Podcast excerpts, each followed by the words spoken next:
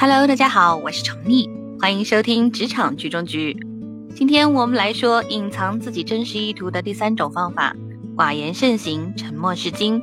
欢迎大家点赞、评论与我互动哦。我们把自己真实的意图隐藏起来啊，最直接的办法莫过于严守寡言慎行、沉默是金的准则。祸从口出，说者无心，往往听者有意。如果不想被人看透，嘴巴啊一定得管好。那些修养高深的人，大多都是少说话、多做事的人。一个人如果明白沉默是金，那内心往往是最沉稳的，气度是最深沉的。这样的人是别人无法猜透的。与那些喋喋不休、大发言论的人相比啊，在气势上就已经赢了。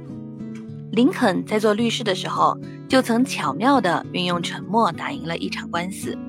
当时啊，在法庭上，原告律师滔滔不绝，用了两个小时，反复讲一两个简单的论据。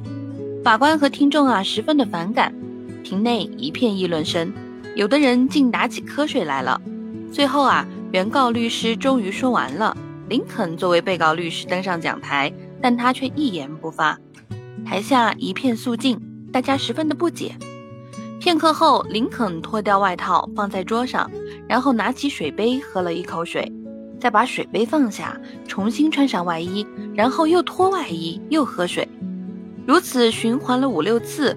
法官和听众啊都被逗乐了，而林肯呢却始终未发一言。在笑声中走下讲台，用笑打败了对手。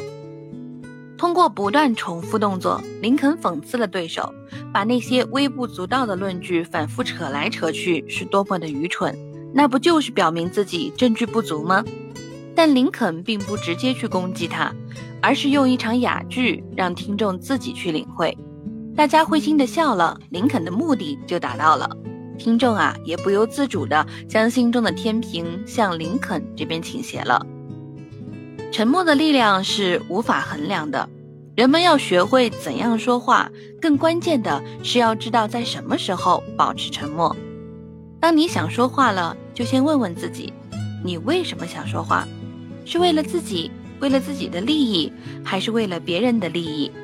如果是为了自己啊，那么就保持沉默最好了。对失去理智的人，沉默是最好的回答。回答他的每一个词，都会反过来落到你头上。以怨报怨，就等于火上浇油。在特定的环境中啊，沉默常常比讲道理更有说服力。我们说服人的时候，对方什么也不说，是最令人头疼的，对吧？那反过来也一样。若劝说别人的人始终保持沉默的话，对方的错误意见就找不到市场了。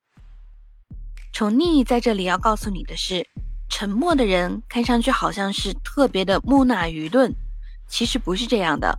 他们的沉默是一种修行，是为自己镀上了一层保护膜，善于伪装，善于掩饰自己，把自己的真实意图隐藏起来，不致让他人集中心思与力量来对付你。这个就是沉默的力量。好了。隐藏真实意图的三种方法呢，我们就聊到这儿。关于这个话题，你还有什么想和我一起讨论的吗？不妨在评论区留下你的问题吧。我们下期再见，拜拜。